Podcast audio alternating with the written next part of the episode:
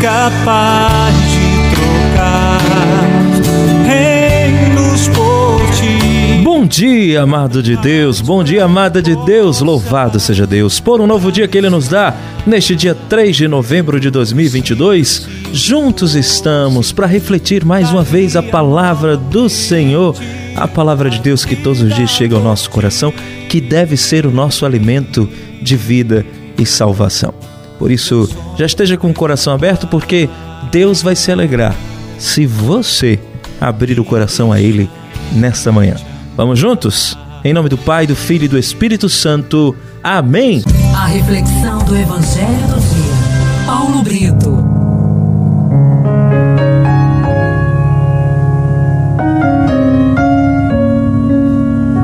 A primeira leitura de hoje está em Filipenses, capítulo 3, dos versículos de 3 a 8.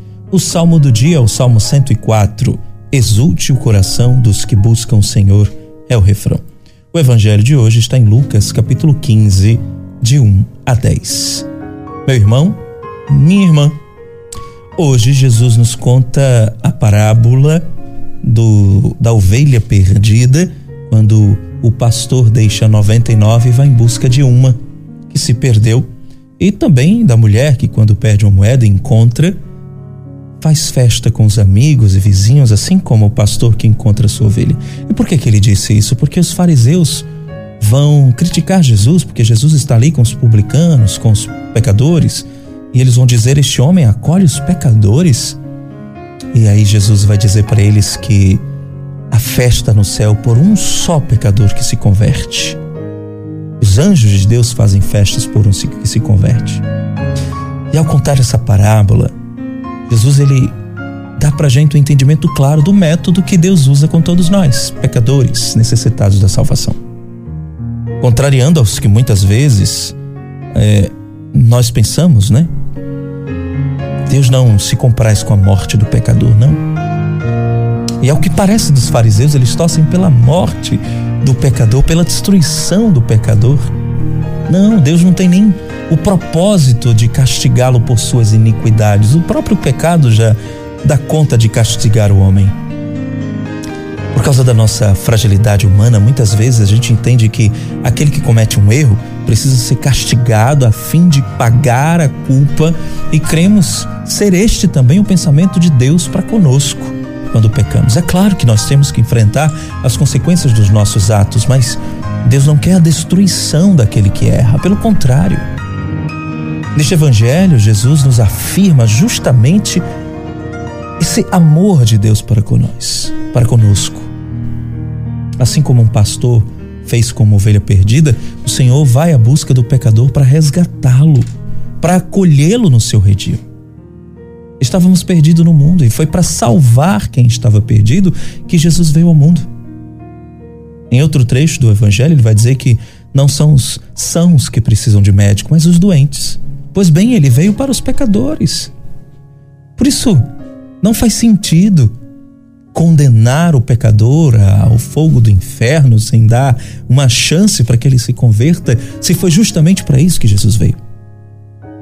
Cada pecador que se converte é motivo de alegria no céu. Nós somos para Deus um bem precioso. Assim como preciosa é a moeda que a mulher da parábola encontrou.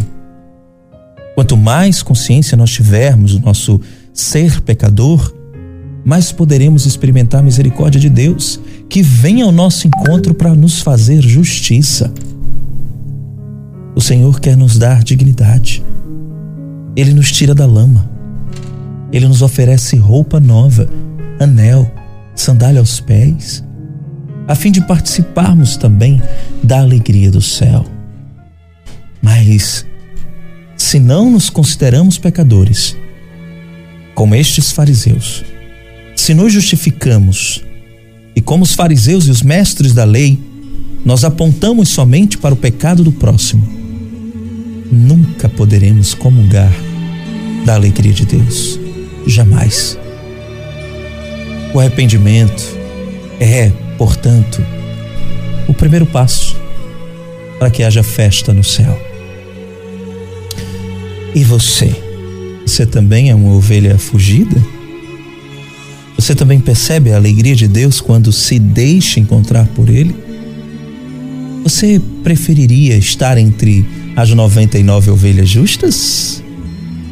Você confia na misericórdia de Deus para com o pecador, mesmo que ele seja o pior de todos? Pense nisso. Que Deus te abençoe e te guarde, em nome do Pai e do Filho e do Espírito Santo. Amém.